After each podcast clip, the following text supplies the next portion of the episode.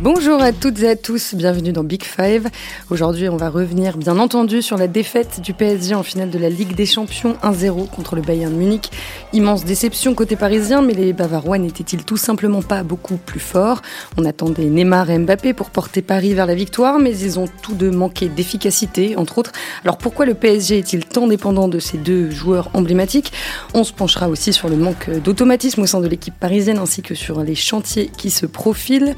Avec moi aujourd'hui, il ne me quitte plus depuis deux semaines. Bonjour José Barroso. Bonjour Marie. Et nous sommes avec deux habitués de Big Five qui reviennent pour la première fois depuis longtemps, Vincent Deluc et Mélisande Gomez. Bonjour à tous les deux. Bonjour. Bonjour. Voilà, vous avez le casting et le menu. Maintenant, on peut commencer.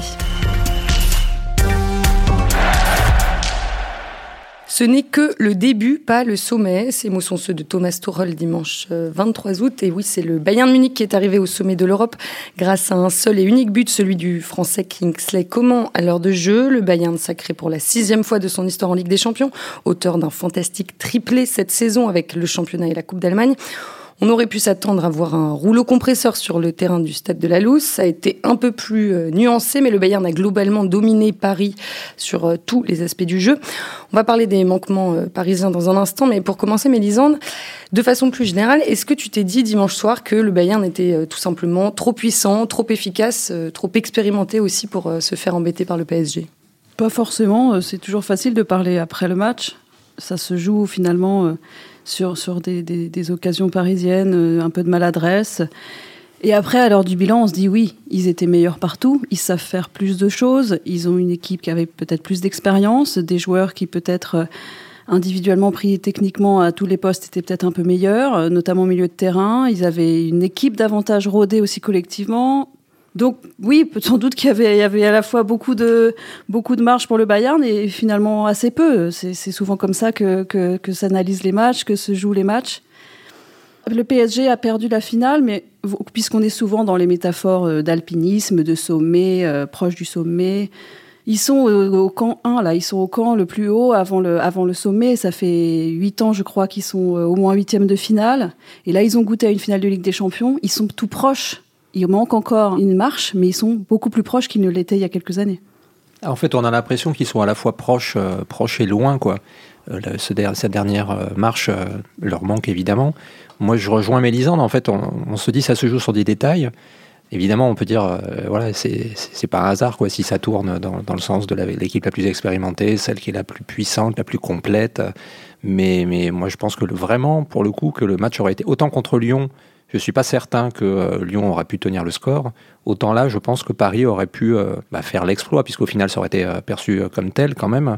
S'ils avaient ouvert le score en première mi-temps, je pense que le match aurait vraiment été différent et que effectivement, ils sont vraiment pas loin que Paris a regardé le Bayern dans les yeux, même si en deuxième mi-temps ça a été un peu plus compliqué, notamment physiquement. Donc je pense qu'effectivement ils ils sont sur la bonne voie, en tout cas à ce niveau-là. Le plan de Thomas Tuchel était le bon dimanche contre le Bayern? Mais en tout cas, vous avez raison de dire le plan, parce que visiblement, il n'y en avait pas deux. Hein. Non, mais c'est un peu le problème de, ce PSG, c'est qu'il y a un cadre collectif qui reste insuffisant pour pallier euh, les difficultés de, Neymar ou de, Mbappé. Alors elles s'entendent, elles ne sont pas de même nature. Je trouvais qu'Mbappé avait été un peu meilleur que Neymar quand même en finale, il avait amené un peu plus de danger. Il a raté euh, une énorme occasion qui fait beaucoup de différence. Mais voilà, ce qui, ce qui manque, c'est un cadre collectif un peu plus fort. Et c'est vers ça que le PSG va, va, devoir tendre. Alors on sait bien que c'est quelque chose qui se voit beaucoup plus par contraste contre les équipes allemandes en général, contre le Bayern. Le Bayern, c'est comme l'Allemagne de 2014 qui est championne du monde. S'il faut donner le ballon d'or à quelqu'un, c'est très compliqué. On va, on va chercher aux deux extrémités, soit Neuer, soit Lewandowski. Mais au milieu, on va le donner à personne, alors que Thiago Alcantara est fantastique, alors, qu'il y a d'autres joueurs comme ça. Parce que justement, c'est une vraie équipe qui est, dense, qui a, du, qui, a, des qualités partout. Au PSG, le Ballon d'Or, il peut pas aller à, enfin, il serait allé à Neymar ou à Mbappé, point final. Tant pis pour les autres.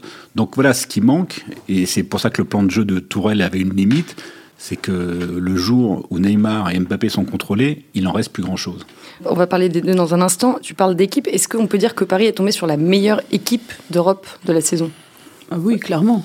Clairement, c'est une équipe qui s'est jamais arrivée, je crois, dans, dans, la, dans le format actuel de la compétition, qui a gagné tous les matchs euh, de, de, son entrée en jeu, de son entrée à la compétition jusqu'à la finale, dans une saison qui était un peu particulière. C'est une équipe Vincent parlait à juste titre d'une absence de, plan B euh, sur cette finale du, PSG. C'est une équipe qui, a, euh, qui, sait, qui sait tout faire, qui sait adapter aussi son, son, son foot en fonction de, de, du scénario du soir. On a beaucoup parlé euh, de, de, la différence parisienne entre la première et la deuxième mi-temps, mais les, les ajustements tactiques du Bayern à la mi-temps ont, ont rendu aussi le match différent pour eux en deuxième mi-temps. C'est-à-dire qu'ils sont capables en fait de changer de, corriger certaines choses, d'ajuster certaines choses, avec des joueurs qui sont capables peut-être de faire plus de choses. Ce Bayern-là, il est assez impressionnant. Ils ont changé d'entraîneur en cours de saison, donc c'est pas l'aboutissement du travail de Flick sur, sur, sur 3-4 ans, mais c'est un Bayern qui, qui est héritier des saisons précédentes, qui est héritier aussi quand même un petit peu du passage de Guardiola, puisque bah, on parlait de Thiago Alcantara que, que Pep Guardiola avait fait venir à, Munich quand il, quand il est arrivé. On parle de, de Kimmich qui est devenu un autre joueur euh, tactiquement beaucoup plus euh, beaucoup plus complet, qui sait faire qui sait faire plusieurs choses, qui sait jouer à plusieurs postes.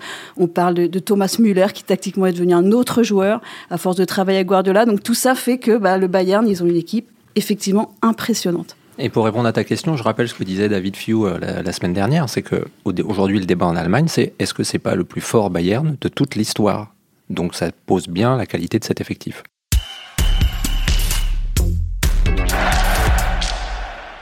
Alors pour revenir euh, au PSG, on a, parlé de, Neymar et Mbappé. Donc il y a 15 jours dans, l'épisode de, Big Five consacré à Thomas Tuchel, notre cher collègue Hugo Delon euh, soulignait le fait que l'entraîneur allemand avait compris qu'il fallait confier euh, les clés du, jeu aux, deux stars pour qu'elles fassent la différence. Le seul problème, c'est que quand elles passent à côté de leur match, bah, le PSG est incapable d'élever son niveau. Commençons par Kylian Mbappé, 5 buts en Ligue des Champions cette saison, mais aucun pendant la phase élimination directe. Il s'est blessé à la cheville fin juillet de la finale de la Coupe de France. Est-ce que vous pensez que son manque d'efficacité euh, ces derniers temps est uniquement lié à cette blessure? En tout cas, elle est forcément liée à ça. C'est impossible de penser autrement, dans la mesure où c'est quelqu'un qui euh, joue énormément sur son physique, sur ses qualités physiques. Donc, euh, il a eu des problèmes avec, enfin, il lui-même l'a dit, qu'il y avait un problème de strap. En tout cas, la difficulté de jouer avec un strap, à laquelle il n'était pas habitué. Il a dû se, voilà, se faire à cette nouvelle, euh, cette nouvelle manière de, de devoir jouer, euh, en sachant qu'en plus, les médecins, euh, dès le début de la blessure, expliquaient pour une cicatrisation complète, c'est six semaines. Donc ça veut dire que normalement, il n'aurait pas dû pouvoir revenir avant début septembre. Donc finalement, le retour a quand même été anticipé, même si les risques étaient limités. C'est évident que pour un joueur aussi explosif, qui sollicite aussi énormément ses chevilles, ses jambes, bah forcément, il ne pouvait pas être à fond. Mais la, vraie difficulté par rapport à, la question de, de, Tourelle par rapport aux deux, c'est que les sortir, c'est pas un acte de coaching, c'est un acte politique. Et c'est pour ça qu'ils ne sont pas sortis hier. Très franchement, ils méritaient tous les deux de sortir un quart d'heure de la fin. Ils pouvaient pas. Neymar s'enferrait dans des. Mais t'as pas d'autre solution en fait. C'est ça aussi le problème, c'est que sur le banc, quand tu vois. Non, mais tu as, une solution de laisser Di Maria sur le terrain éventuellement. Oui. Et or, c'est Di Maria qui sort, parce que les deux autres, il ne peut pas les sortir politiquement, c'est trop difficile. Ils se fragilisent par rapport à eux, par rapport, euh, par rapport à la direction, par rapport à l'environnement. Il peut aussi en attendre euh, un miracle, toujours. Enfin, un miracle. Oui, un joueur comme Neymar, on se dit que même diminué, il aurait pu, ou même Mbappé, il aurait pu peut-être, et on a espéré jusqu'au bout devant la télé. C'est des joueurs quand on les sort, on renonce aussi, comme, enfin, c'est un signal envoyé, bon, bah, j'y crois plus, quoi. Si tu sors Neymar, tu fais rentrer Choupo-Moting, mais c'est exactement le, ce que pense Tourelle, et ça rejoint tout à fait ce que tu dis, Vincent. C'est-à-dire que c'est quelqu'un qui est persuadé que dans l'effectif, avec l'effectif qu'il a, la lumière ne viendra que par Neymar, voire par Mbappé, et éventuellement par Di Maria. Donc en fait, c'est une hiérarchie. Et voilà, il coupe par le bas. C'est un problème s'il lui pense comme ça, parce que son boulot aussi, c'est de faire en sorte que quand les stars ne sont pas dans une bonne soirée, et eh ben, la lumière puisse venir d'à de, peu près partout ailleurs, comme dans pas mal d'équipes. Hein. Le Bayern, ils n'ont pas attendu que Lewandowski marque un but pour se dire qu'ils allaient pouvoir gagner la finale. Et, on a l'impression que quand, par exemple, Gnabry qui avait été très bon euh, contre Lyon, il fait pas une énorme finale, c'est pas très grave parce qu'en fait l'équipe est là pour pallier les éventuelles défaillances des uns et des autres, euh, les éventuelles euh, méformes des uns et des autres, et c'est problématique au PSG de, voir que bah, quand ils sont pas en forme, mais bah il y a pas grand-chose derrière. Et comment vous expliquez cette défaillance de, de, Neymar dimanche? Est-ce qu'on en attendait trop de lui? Ou est-ce que sa, sa, contre-performance est uniquement due au fait que le Bayern l'a étouffé? Mais En fait, il y a trois dimensions. Il y a effectivement la dimension du Bayern, parce que par définition, contre une équipe qui, a, qui, qui assume tout miser sur deux joueurs, ben, c'est plus facile de se concentrer sur ces deux joueurs. Ils ont quasiment jamais été laissés en un contre un. Il y avait toujours des, des compensations, des aides défensives. Ils étaient à deux, ils étaient à trois. Donc ils ont été bien contrôlés. La deuxième dimension à tenir en compte, c'est quand même une dimension athlétique. c'est que Neymar, contrairement aux joueurs du Bayern, il n'avait pas 15 matchs derrière lui depuis deux mois. Je ne sais pas ce qu'il a fait euh, avant qu'on reprenne la compétition, mais en attendant, il a fait deux finales de coupe, euh, un quart, une demi, et c'est tout. Et dans l'enchaînement des matchs, c'est assez classique que le troisième match soit plus difficile. Et là, c'était le troisième match. Même avec un jour de récup en plus, c'était compliqué. Ensuite, sur le dernier point, il y a peut-être le côté émotionnel, effectivement. C'est une finale qui représente la quête ultime de Neymar. Il est venu au PSG pour ça. Bon, il est venu aussi pour être ballon d'or, et même s'il avait gagné la finale, il ne l'aurait pas eu cette année. Ça, c'est sûr. Mais n'empêche que, voilà, je pense qu'il a mis beaucoup de lui. Et moi, je crois que ses larmes étaient sincères à la fin. Je trouve qu'il a un rapport assez sain au jeu et qu'il était vraiment ému d'être passé à côté. Et en deuxième mi-temps, on l'a vu euh, vraiment sombrer euh, peu à peu, euh, s'agacer et finir par ne plus rien réussir. C'est le mental qui a lâché? Oui, c'est le mental, mais c'est un, un, tout, mais c'est vraiment la, preuve, effectivement, à la fois de sa détermination totale à vouloir, voilà, à vouloir être le sauveur, parce que encore une fois, c'est quelqu'un qui aime bien être au centre de la photo et qui a envie d'avoir ce rôle-là. Et quand ça marche, quand ça tourne pas comme il le souhaite, comme tout le monde, il s'énerve.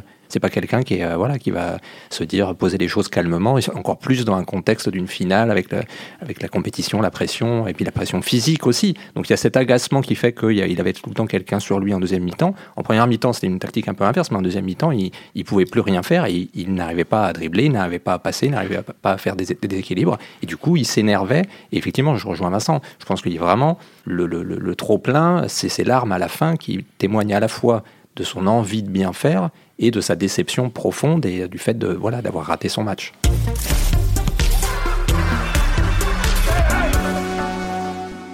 Bon, on le sait, Neymar et Mbappé sont chacun le partenaire euh, privilégié euh, de l'autre. Est-ce que euh, finalement, ils ne se cherchent pas trop? Est-ce que, est que parfois ça, ça, dessert pas l'équipe?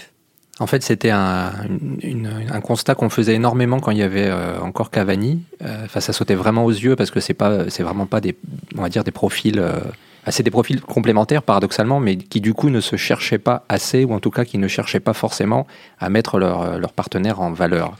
Euh, et donc effectivement, il y avait beaucoup de petits jeux euh, où ils, parlent un peu le même football, même si c'est pas les mêmes profils. Moi, je, compare souvent Neymar à Zidane et, et Mbappé à, à, Ronaldo, le Brésilien.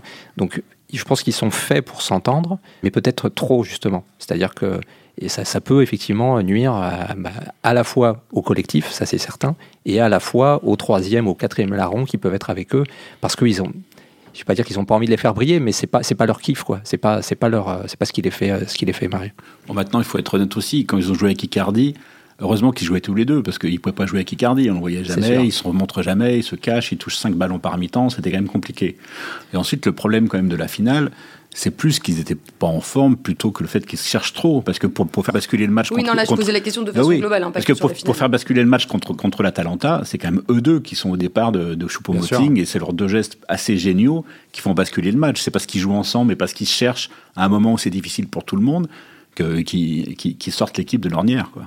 Mais le, fait que, que Tourelle tienne à leur euh, donner les, les clés du jeu, c'est seulement une nécessité au regard des manques de l'effectif? Bah, c'est surtout euh, un peu obligé. vous avez des joueurs comme ça, quand vous avez Neymar dans votre effectif, vous pouvez pas lui dire toi, par contre, euh, comme si vous aviez Valère Germain. C'est pas possible. On, on, dit assez combien c'est difficile d'être entraîneur dans ces clubs-là avec ces joueurs-là. Si vous avez Messi dans votre vestiaire ou Cristiano Ronaldo dans votre vestiaire ou Neymar dans votre vestiaire, c'est pas un joueur lambda. C'est pas possible. Donc évidemment vous donnez les clés du jeu à Messi quand c'est Messi, à Ronaldo vous lui demandez de marquer les buts quand c'est Ronaldo, etc. Et que ces joueurs, ils doivent avoir une liberté sur le terrain pour s'exprimer. Mais autour d'eux, Déjà, il faut rendre possible cette liberté par un équilibre qu'il a un peu trouvé avec le 4-3-3 et qui n'était pas évident euh, à trouver. Mais bon, après la demi-finale, on s'est dit que c'était pas mal. Mais il faut aussi pouvoir les, les, les soutenir avec d'autres, d'autres combinaisons, d'autres mécaniques de jeu. Ça peut pas reposer uniquement sur la capacité d'élimination de Neymar ou la vitesse de Mbappé. Et c'est l'échec de, de, Thomas Tuchel, le fait que ces mécanismes n'existent pas moi, encore totalement Moi, je pense que c'est surtout, enfin, surtout, en tout cas sur cette finale, ça a été criant. C'est surtout un effectif où les, les autres sont pas au niveau euh, de ces deux stars-là et sont pas forcément au niveau d'une victoire en Ligue des Champions. Quand on voit le milieu de terrain du Bayern, c'est d'un autre niveau. Vous avez un international allemand qui, est encore assez jeune, mais qui a, qui a, fait une très grosse aussi demi-finale. Je trouve Goretzka qui est un joueur aussi qui a du caractère. Et puis Alcantara qui sait à peu près tout faire. Bon, bah là, à Paris, ça fait quand même je sais pas combien de saisons, euh, José pourrait le dire, qu'on répète qu'il faut un 6. Et maintenant, il joue avec Marquinhos en 6 qui est un super joueur. Moi, j'aime beaucoup Marquinhos. Il a fait des, des, vrais progrès à ce poste, mais ça n'est pas son poste. Et il sera toujours meilleur, à mon sens, comme défenseur central. Vous avez Paredes, qui est un bon joueur quand il est face au jeu et que personne vient le presser. Mais à un moment donné, en finale de Ligue des Champions, vous pouvez pas toujours être face au jeu avec personne qui vous presse. Et en face, il y avait davantage de, qualité, davantage de, technique, davantage de, sérénité. Et voilà, et ça se voit sur, sur un, une finale, ça, évidemment que ça se voit. Et en fait, euh, Neymar et Mbappé sont d'autant plus importants, enfin, ont d'autant plus cette importance qu'en fait, le reste de l'effectif, effectivement, n'est pas à la hauteur. Donc il y a des vrais manques à certains postes, notamment les latéraux. Et en fait, on peut pas, qu'on peut pas euh, examiner ça, enfin, examiner leur, leur omnipotence, on va dire, indépendamment du reste de l'équipe. Parce que c'est évident que si les autres étaient à la hauteur, ne serait-ce que techniquement, il y aurait cette complicité, il y aurait euh, ce lien naturel et ce, vrai projet de jeu, on va dire. Donc en fait, la vraie question, c'est de savoir, est-ce que l'échec de Tourelle, c'est de ne pas réussir à avoir, euh, on en a souvent parlé euh, ici, mais avoir réussi à créer un, pro un projet de jeu, une identité de jeu, ou est-ce que, effectivement, c'est un pragmatique d'avoir confié les clés du jeu à ces deux stars, qui de toute façon était une nécessité, enfin en tout cas leur importance telle est une nécessité, c'est la vraie question.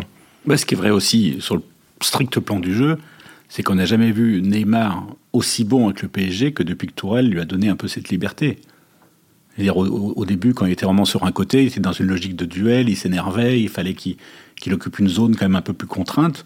Là, aujourd'hui, la zone est quand même beaucoup moins contrainte. Il a, il a une vraie liberté un peu d'aller à venir. Et je trouve que Tourelle a, réussi ça. C'est-à-dire que si c'était Zidane, si c'était Ancelotti, on dirait, ah, quand même, ce management bonhomme, ça marche bien, il sait accompagner les joueurs, il, il, sait bien traiter ses stars.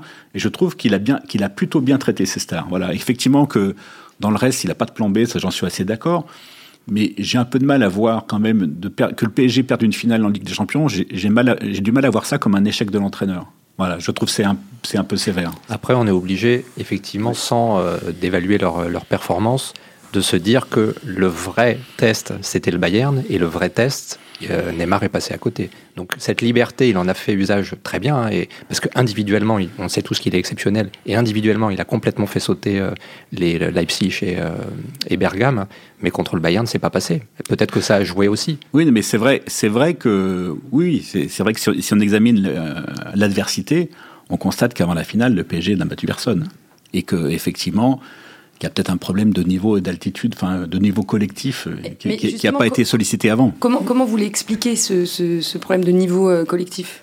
Non, mais là, là, je parlais, c'était lié au tirage au sort. C'est-à-dire le fait effectivement d'avoir Dortmund en huitième, euh, Atalanta en quart et Leipzig en demi. C'est pas quelque chose qui vous, qui vous. Il n'y avait pas besoin d'un exploit euh, immense pour arriver en finale. Je veux dire, franchement, on peut pas passer dix ans à dire que la Ligue 1 prépare pas PSG à la Ligue des Champions et puis tomber sur un tirage comme ça qui vous prépare pas à la finale quand même. Mais ce, ces, ces, manques dans l'effectif, par exemple, José, tu parlais du poste de latéral droit, évidemment euh, celui de Sentinelle, c'est aussi l'échec des dirigeants. Oui, mais enfin, ça c'est un constat que tout le monde, tout le monde connaît la, chanson. C'est-à-dire depuis 2017, ils ont fait un choix assumé euh, qui n'était pas partagé par tout le monde, par tous les dirigeants en interne d'ailleurs, euh, de faire cet effort incroyable financier euh, de 402 millions. Bon, après il y a les bonus, etc. Mais qui était étalé forcément sur cinq saisons. Donc ça veut dire que ces cinq saisons, on sait déjà qu'on va serrer la ceinture, qu'on va devoir faire énormément d'efforts et que l'équilibre, euh, bah, il est forcément en péril. Enfin, l'équilibre de l'équipe est forcément en péril parce qu'on attend à ce que le PSG aille chercher des joueurs d'une certaine trempe. Là, par exemple, Thiago Alcantara était sur le marché, c'était impossible financièrement, c'était impossible. On a parlé de Koulibaly pour le poste de défenseur central pour remplacer Thiago Silva. Aujourd'hui, le PSG peut pas y aller financièrement. Ce qui, est étonnant, si on compare la manière dont le PSG et le Bayern se, sont, construits, c'est qu'en fait, le PSG se construit sur des, sur des très gros salaires, mais d'immenses montants de transfert, alors que le Bayern se construit sur d'immenses salaires, mais des montants de transfert assez faibles. C'est un, un peu le paradoxe. Ils bénéficient aussi de leur position en Allemagne. Bien sûr, voilà, complètement monopolistique. Peut récupérer Lewandowski gratuitement. Enfin, après, il y a des, voilà, il y a des, des relations avec certains clubs qui rendent possible cette. Euh, c'est vrai que sur, sur, sur le recrutement, euh, c'est assez fascinant. Et puis ils sont toujours à l'équilibre, et puis ils arrivent toujours à, à, faire des coups. Ils ont aussi investi pas mal hein, euh, sur le sur le banc de touche. Il y avait pas mal d'argent euh, hier soir euh, notamment. Donc mais c'est les Français aussi, qui coûtent cher. Mais, mais ouais, exactement. mais c'est vrai que c'est pas un club qui met qui met 100 millions d'euros sur sur un, un, joueur. Sur Paredes. Enfin, c'est pas 100, mais 47. 47, pardon. Mais c'est un modèle qui est difficile à copier parce que voilà, ils ont ils ont plus d'ancienneté, donc déjà l'UEFA va les laisser tranquilles. Et puis euh, ils ont les, les reins très solides, c'est vrai.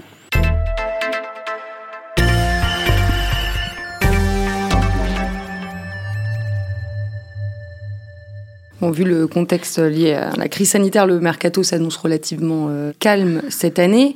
Selon vous, c'est quoi le, changement à opérer en, priorité pour espérer enfin atteindre le, top top niveau? Enfin, la première question, c'est de savoir est-ce que tu continues avec ces, ces deux stars? Aujourd'hui, la réponse est oui. Donc du coup, tu es obligé de changer, pas à la marge, c'est des postes importants évidemment, mais voilà, le cœur de ton équipe, elle est là de toute façon. Donc forcément, effectivement, il te faut quelqu'un un milieu défensif, un vrai milieu défensif. Leonardo cherche un milieu à la fois athlétique, costaud et, euh, et de, qui est de la taille, qui, parce que Marquinhos est bon de la tête, c'est, à, son crédit, c'est, un vrai plus que, qui, qui, est unique, qui a un profil unique pour le coup, euh, et je pense que c'est la raison numéro un pour laquelle il joue à ce poste-là d'ailleurs. Puis le poste de latéral droit, quoi, bah, qui est, un, enfin c'est, dramatique. Alors évidemment, euh, Alexander Arnold fait rêver tout le monde, mais il y a peut-être, il y a peut-être d'autres possibilités, il y a peut-être d'autres choix de joueurs un peu moins connus, un peu moins talentueux, mais qui en tout cas t'assureraient un équilibre. Puis déjà rien qu'avoir un spécialiste, ça pourrait changer les choses. C'est, c'est ça qui est un peu terrible parce qu'honnêtement, les équipes du dimanche matin, enfin même quand on, quand on jouait, quand, quand, vous vous jouez encore, mais quand on jouait à notre niveau, les deux plus mauvais c'était l'arrière gauche et l'arrière droit. Et bien au PSG, c'est encore l'arrière droit. Mais ça, en finale de la Ligue des Champions, ça ne doit pas arriver. C'est acceptable le dimanche matin, mais pas en Ligue des Champions. Il ne doit pas y avoir un trou comme ça. Et c'est pas contre Kerrer, qui en ouais. plus sur le but a une responsabilité partagée avec Thiago Silva ouais. d'ailleurs. Mais voilà, ça, c'est quelque chose qui ne doit pas arriver. Après, sur le reste de l'évolution de l'équipe, je pense aussi que le PSG doit penser qu'il s'est peut-être un peu précipité sur Icardi. Sur le, sur, sur le, fait de lever l'option. Mais c'est trop tard. Mais c'est trop tard. Fait, mais je suis pas sûr que ce soit une très bonne idée, quoi, quand même. Avec le recul aujourd'hui, quoi.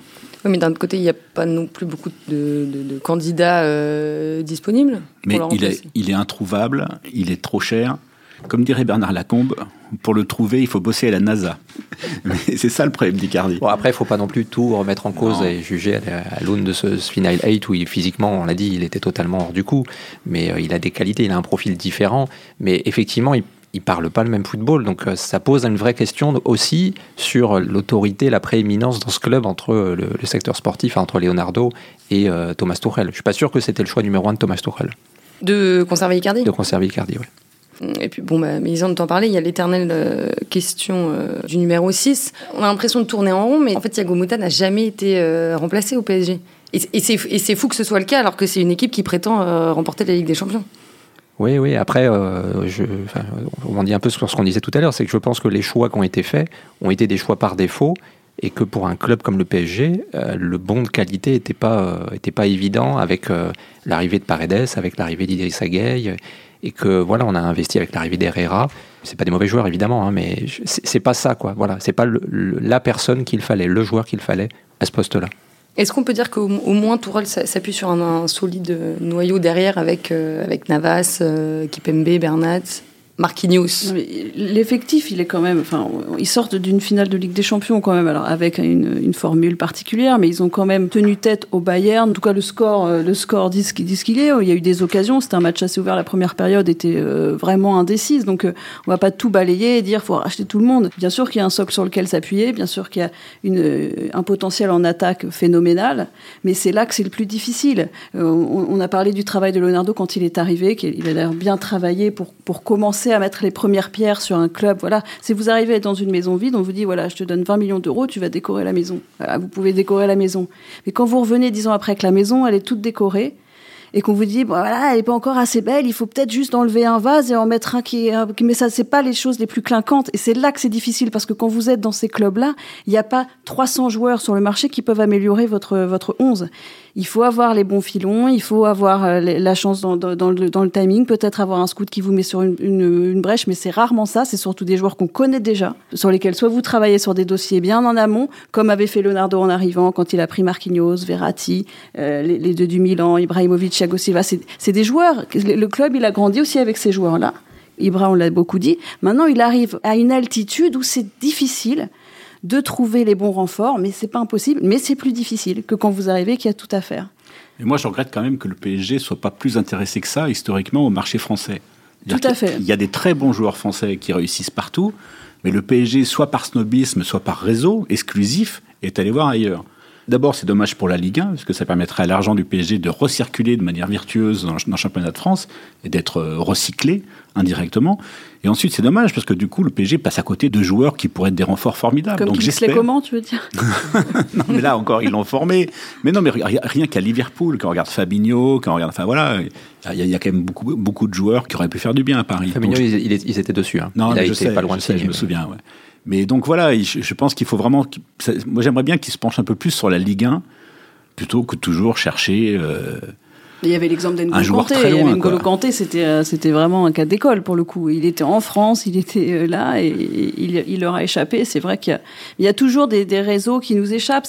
mais c'est vrai que c'est là c'est difficile. C'est difficile quand vous avez une équipe presque parfaite de la retoucher pour qu'elle soit meilleure, plus complémentaire, avec la rivalité qu'il y a euh, aujourd'hui en Europe avec beaucoup de clubs qui ont beaucoup d'argent. Mais pour, pour le coup, c'est pas un 6, mais un joueur comme Moussé Mawar qui va quitter Lyon, qui, est sur le marché. C'est à lui que je pensais. Je veux dire, moi je préférais qu'Aouar soit au PSG plutôt qu'Ander Herrera, que j'aime beaucoup comme joueur, qu'un type qui a fait une carrière fantastique, qui a une mentalité exceptionnelle.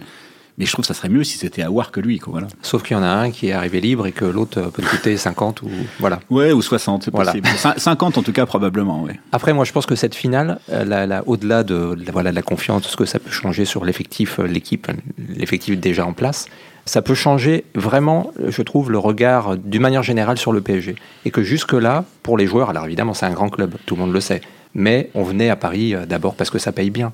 Et je pense que le fait d'aller en finale de Ligue des Champions, Rend ça le PSG plus, mais attractif. forcément attractif. Je parle de, top joueurs là, de joueurs qui peuvent se poser la question et qui ont de toute façon le carnet de chèques à disposition. Ils savent que c'est eux qui choisiront le nombre de zéro. Donc ça, je pense que c'est un vrai, un vrai plus pour cette équipe-là, pour les top joueurs. À condition évidemment que les feuilletons je reste, je m'en vais de Neymar et Mbappé, ils cessent un peu.